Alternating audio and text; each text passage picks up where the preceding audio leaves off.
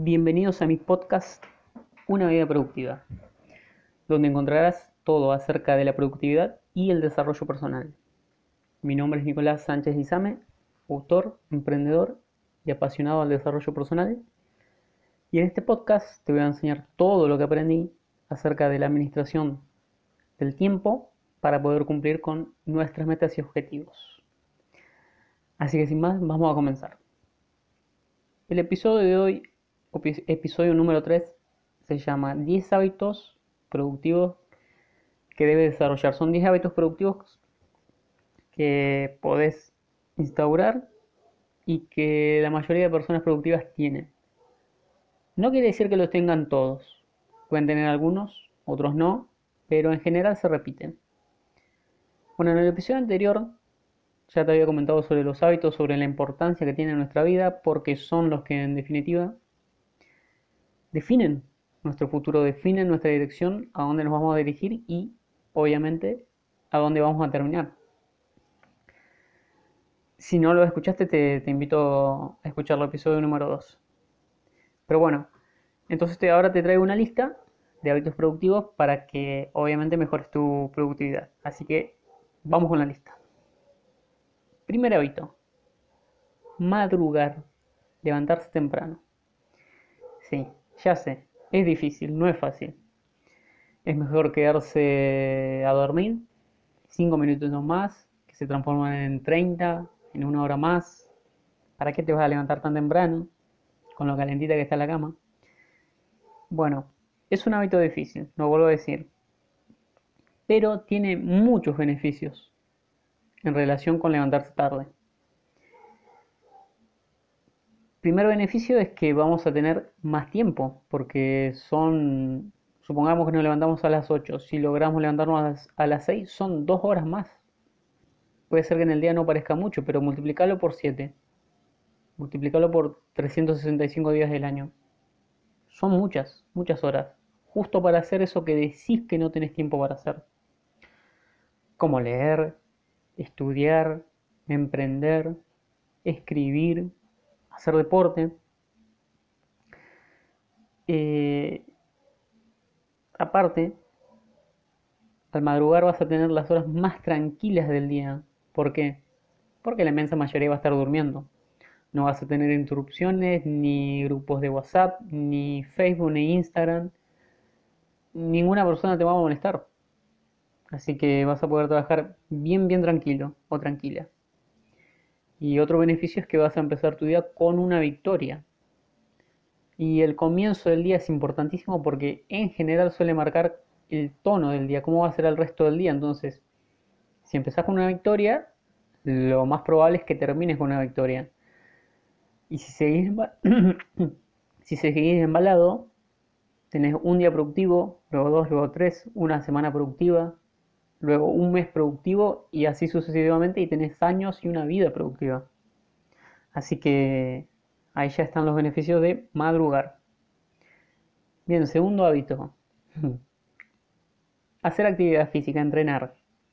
Otro hábito que a la mayoría de personas suele, suele costarle o no les gusta. Yo creo que es porque de chico no, no nos no han sido expuestos a entrenar. A mí, por ejemplo, mi, mi papá siempre nos llevaba a, jugar fútbol ya de chiquito, entonces a mí siempre me gustó. Gimnasio empecé de los 16, 17 y siempre me gustó. Me gusta mucho entrenar y, y me resulta más difícil no entrenar que entrenar. Pero bueno, entiendo que no es el caso de la mayoría. Pero ¿qué sucede cuando entrenamos? Todo empieza a funcionar mejor tenemos más energía, al contrario de lo que se piensa, porque mucha gente dice, bueno, pero si voy a entrenar me va a quitar energía, pero es todo lo contrario, te aporta más energía, inclusive mejora la cognición, porque cuando hacemos actividad física, sobre todo si es aeróbica e intensa, cosa que, bueno, recomiendo que cada uno analice el nivel en el que está, em, el organismo, el cerebro, segrega ciertas endorfinas, que son las que nos hacen sentir bien, como la dopamina, por ejemplo, que nos hace sentir bien, relajados y, y felices. Y, te digo, también mejora la conexión porque aumenta la velocidad a la que podemos procesar la información. Otro beneficio de entrenar es que desconectamos también un poco de la vida laboral y tenemos un tiempo para nosotros mismos. Y si además hacemos una actividad física, un deporte que es grupal, nos permite conocer nuevas personas y ampliar nuestro, nuestro círculo social, así que mejor que mejor. Inclusive, si combinamos los dos, este hábito con el primero, es decir, madrugar y entrenar en la mañana, te aseguro que es un cóctel hiperproductivo. También es de los más difíciles porque ya de por sí madrugar es difícil.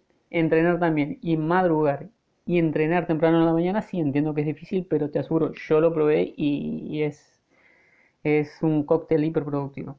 Así que te, aliento a, a que lo practiques. Bien, tercer hábito, una sola cosa a la vez. Quien mucho abarca, poco aprieta, dice el dicho popular, y tiene mucha razón. Se cree erróneamente que hacer muchas cosas a la vez, lo que se conoce como multitasking, es eh, algo muy productivo, pero no. ¿Por qué? Porque estamos em, seccionando, destinando nuestra atención a muchas cosas a la vez en lugar de hacerlo a una sola cosa. Y cuando me refiero a una sola cosa, pueden ser tanto actividades, proyectos o tareas. No, necesariamente, no necesariamente ser una actividad en concreto, puede ser un proyecto en vez de tener 10. ¿sí? ¿Qué sucede también cuando queremos hacer muchas cosas al mismo tiempo?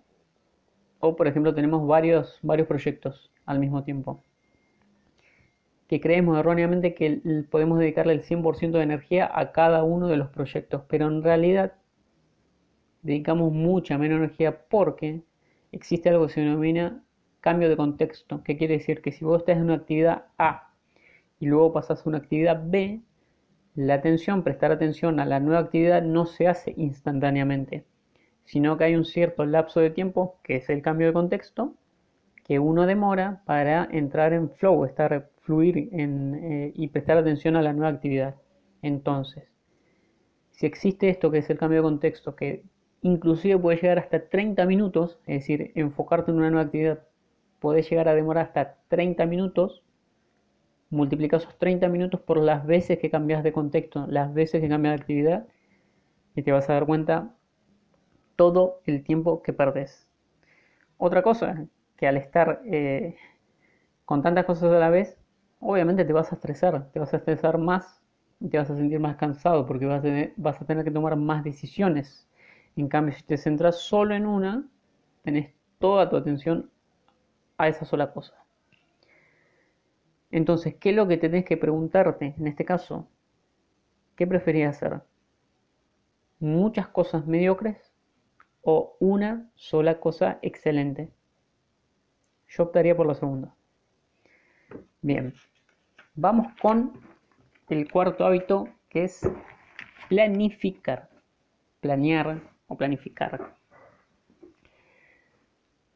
Cuando uno menciona esta palabra, la de planificar, muchas personas lo asocian como a Nostradamus y a la bola de cristal y que hay que predecir el futuro. Nada de eso. El objetivo de la planificación no es predecir el futuro, sino reducir la incertidumbre. ¿Cómo reducimos la incertidumbre? Marcándonos una serie de pasos que vamos a cumplir en el futuro, que no nos aseguran el resultado, pero es muchísimo mejor que ir eh, a palo de ciego. ¿sí? Entonces, de esa manera reducimos la incertidumbre y aparte nos permite detectar en dónde tenemos que poner la energía. Si tenemos, como en el caso anterior, cinco proyectos, bueno, ¿cuál es el que más nos va a acercar a nuestros objetivos? y le dedicamos todo el tiempo a eso. ¿sí? Y otro beneficio añadido de la planificación es que conocemos cuál es el siguiente paso y no tenemos que andar divagando ¿eh? Eh, y preguntándonos, bueno, ¿y ahora qué hago?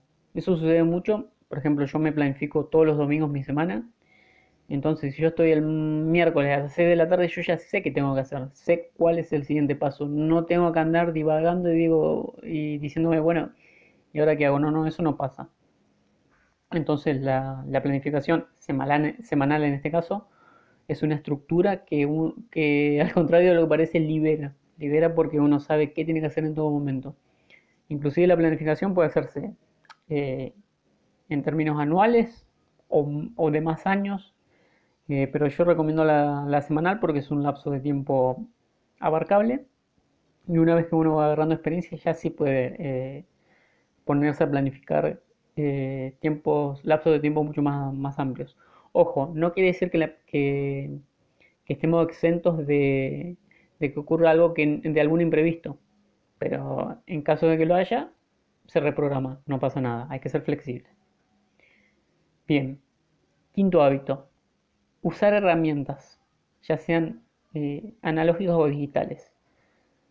No se puede tener todo en la cabeza.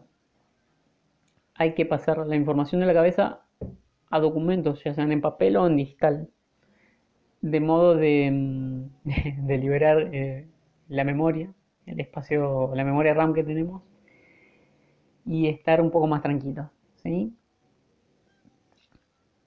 En mi opinión, yo prefiero las herramientas analógicas porque la sencillez que tiene el lápiz y el papel, hasta ahora los, los las herramientas digitales no lo han logrado, no, quiero decir, no quiere decir que no, no sean buenas, de hecho son muy eficientes, pero uno tiene que usar la que, la que mejor, la que más cómoda le resulte. ¿Cuáles son estas herramientas? Bueno, calendarios que sirven para ver, tener una perspectiva tanto de los meses como del año completo y nos permite ver con mucha anticipación si tenemos un compromiso futuro, a ver cuánto tiempo es que tenemos realmente, como cuando tenemos que rendir un examen, cuántas semanas nos quedan, a veces sobreestimamos, pensamos que nos queda más tiempo del que realmente nos queda. Las agendas eh, que son para el día a día, pero está bueno que partan la planificación de una agenda que una, eh, de una planificación más, amplia como lo es el de la semana, los checklists o lista de tareas que, que lo podemos hacer y luego volcarlos a la agenda.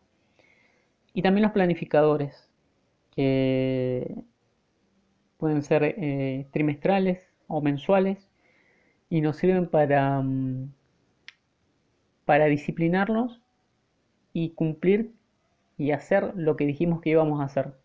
¿sí? Bien, el sexto hábito. Usar bloques de tiempo o lo que se conoce como time blocking.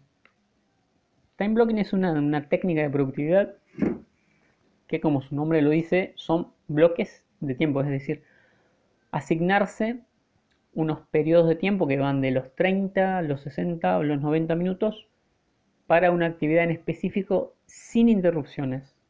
Entonces, así se trabaja más, eh, se trabaja mejor, más enfocado y se cumple con la actividad. Puede ser laboral generalmente, pero también puede ser eh, personal, deportiva, etc. Bueno, dije que se trabaja sin interrupciones que se produce más porque se está más enfocado. Y decía que los periodos pueden ser de 30, 60, 90 minutos. Hay una técnica que se llama la técnica de Pomodoro, conocida, que consiste en, bueno, esto, tener periodos de trabajo y de descanso.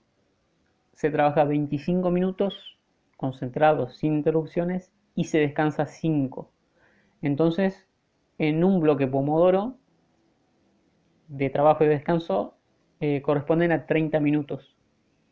Entonces, hacemos un bloque de Pomodoro, dos bloques, tres, cuatro y cumplimos con dos horas. Y una vez que cumplimos con esas dos horas, que serían los cuatro bloques, o cuatro lapsos de Pomodoro, ya sí nos podemos tomar un descanso de 15, 20 o 30 minutos. ¿Cuál es la ventaja de esto? Que en los, en los lapsos en que se trabaja no tenemos interrupciones. Entonces podemos producir mucho más. Y cuando descansamos, descansamos. Eh, Jim Rohn decía que o se trabaja o se descansa. Si trabajas y quieres descansar, te estás engañando a vos mismos. Y, si estás descansando pero estás pensando en el trabajo, no estás, o sea, no estás haciendo ni una cosa ni la otra. Lo que propone Pomodoro es hacer una cosa por un lado y otra por otro. Ahora, yo no utilizo como tal la técnica de Pomodoro porque, en mi opinión, 25 minutos es un lapso de tiempo bastante corto. Yo prefiero 50 minutos y 10 de descanso, aunque cuando yo lo hago, no lo hago de forma, no lo hago, no lo hago cronometradamente, sino que voy viendo porque también depende del tipo de actividad, pero siempre estoy haciendo esto de trabajar enfocadamente y descansar, trabajar y descansar. Pero insisto, no, no, no me pongo un cronómetro, pero si a vos te sirve y quieres empezar con 25 minutos, que para empezar está bien. Luego si podés ir alargando el umbral, mejor, y si no, eh, lo vas viendo, lo vas adaptando a tu persona. Bien, séptimo hábito. Trabajar en, eh, cuando tenemos picos de rendimiento. Todas las personas tenemos momentos del día en los que trabajamos mejor y tenemos más energía y momentos en los que mm, la energía está un poco baja o nos sentimos más cansados. Yo, por ejemplo, por ejemplo, soy una persona que tiene mucho rendimiento a la mañana y ya como a las 6, 7 de la tarde ya empieza a decaer y no, no tengo tanta energía. Entonces siempre me pongo las, tareas más importantes que más me consumen a la mañana y las tareas más eh, light, más, más administrativas o que, no, me consumen tanto jugo mental, eh, las dejo para después, para ese momento en el que estoy un poco más cansado. Tu tarea es averiguar cuándo rendís más. En la mañana, en la tarde o en la noche, como es el caso de los artistas. Y destinar esos picos de rendimiento, esos momentos, para las actividades más importantes. ¿sí? Las actividades eh, que más te acercan a tus objetivos. ¿Por qué? Porque vas a tener más energía en esos momentos. ¿sí? Y los momentos en los que no, tenés tanta energía, lo dejas para actividades más, eh, más fáciles o inclusive para descansar. ¿sí? Bueno, hábito número 8. Priorizar lo importante sobre lo urgente. Lo importante, todas las actividades importantes son aquellas que nos acercan a nuestras metas y nuestros objetivos. Las urgentes, por su parte, son las que requieren acción inmediata, son una obligación y no siempre, no siempre nos llevan en la dirección de nuestros sueños. No siempre, a veces sí. Generalmente, lo urgente puede darse por dos cosas.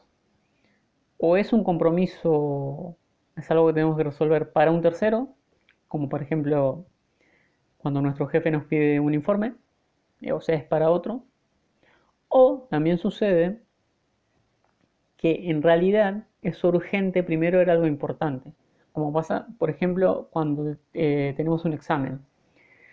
¿Qué sucede? Un examen sí es algo importante porque nos acerca la meta de graduarnos. Entonces, ¿qué sucede?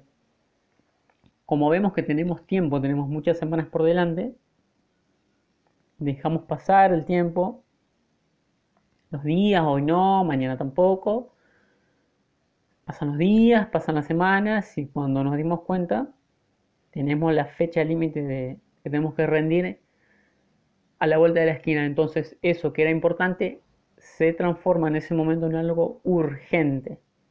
¿Sí? Pasó de importante a urgente. En este caso es algo propio porque es nuestro propio examen. Pero la solución es ponerse a trabajar antes, no posponer esa actividad. ¿Sí? Y en la mayoría de casos pasa lo mismo. Por ejemplo, eh, sucede que con lo importante nadie te va a estar diciendo, mira que tenés que hacer esto, mira que tenés que cumplir. Vos mismo lo tenés que hacer y por eso requiere proactividad.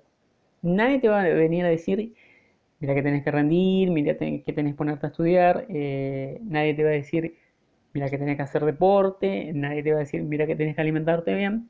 Pero si no lo haces, si no estudias no te va a ir bien en el examen. Si no te alimentas bien, tarde o temprano te vas a enfermar y si no haces deporte, tarde o temprano lo vas a pagar con, tu salud. Es decir, todo eso importante que no es urgente se termina convirtiendo en urgente. ¿Cuál es la buena noticia? Que entre más tiempo le dediques a lo importante, menos tiempo le vas a tener que dedicar a lo urgente. Y ya te di los ejemplos de si vos estudias cuando tenés que estudiar, eso no se va a transformar en importante cuando, en urgente cuando llegue la fecha límite de rendir.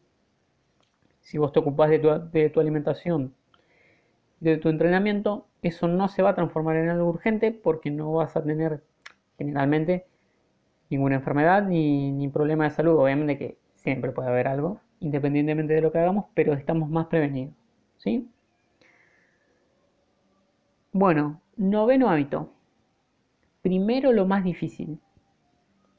Brian Tracy, conocidísimo, autor de, autoayuda, desarrollo personal, productividad, emprendimiento y riqueza, tiene un libro que se llama Traes ese sapo. ¿Qué quiere decir eh, tragarse el sapo? Lo que propone Brian Tracy es justamente eso, hacer primero lo más difícil. ¿Por qué? Porque si hacemos primero lo más difícil, el resto es cuesta abajo. ¿Sí? El resto es pan comido, es mucho más fácil. ¿Qué hace la mayoría? Comienza con lo más fácil. Su jornada laboral, eh, leyendo mails o que tiene que mandar un mail o viendo los mensajes de grupo de WhatsApp. Todas cosas fáciles. Y dejan lo más difícil, lo que más energía consume, para el final, para cuando tienen menos energía y cuando se está terminando la jornada laboral y hay menos tiempo.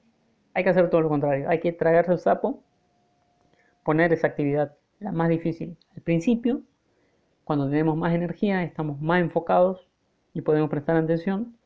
Y ya una vez que la terminamos vamos a ver cómo todo lo demás es mucho más fácil y cuesta abajo.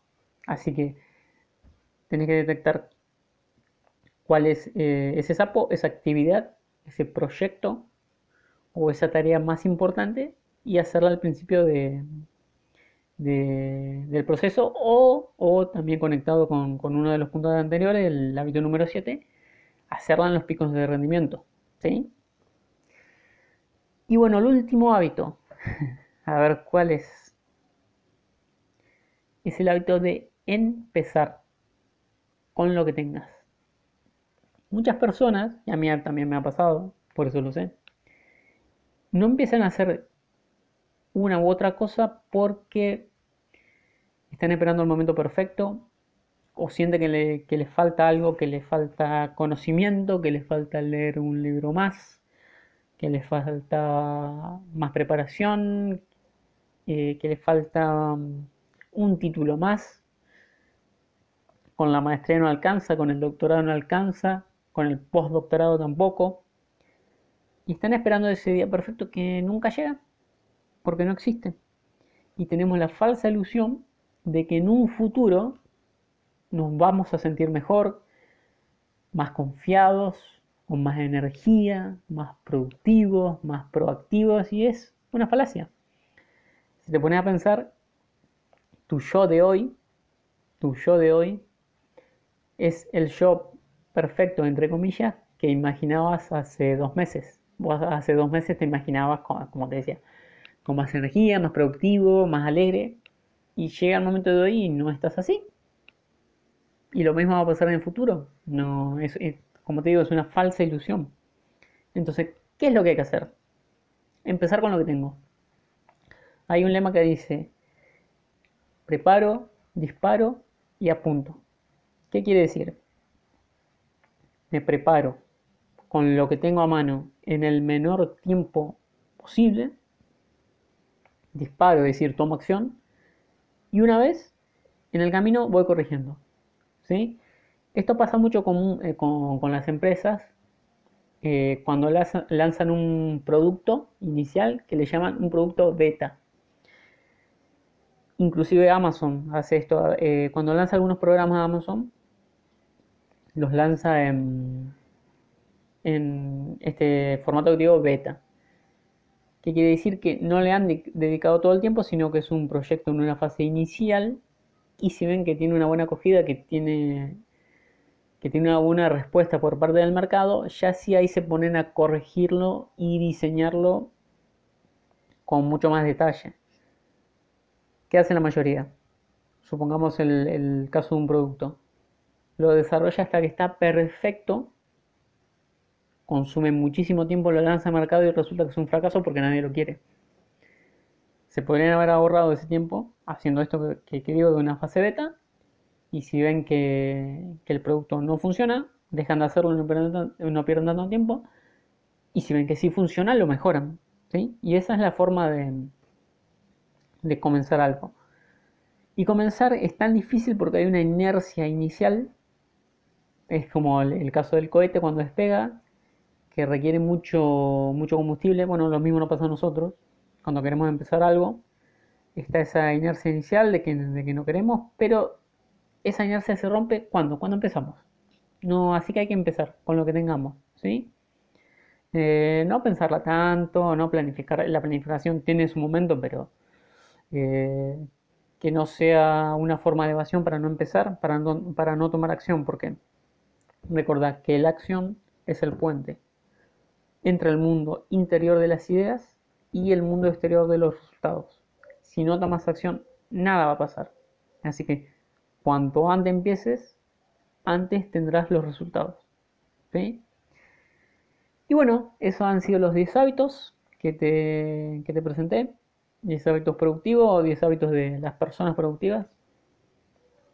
Fíjate si tienes alguno, me gustaría saber si tienes alguno. Si no los tenés, eh, selecciona uno, empieza uno, empieza con uno. Fíjate si te, si te funciona, porque no necesariamente te, van a funcionar los 10.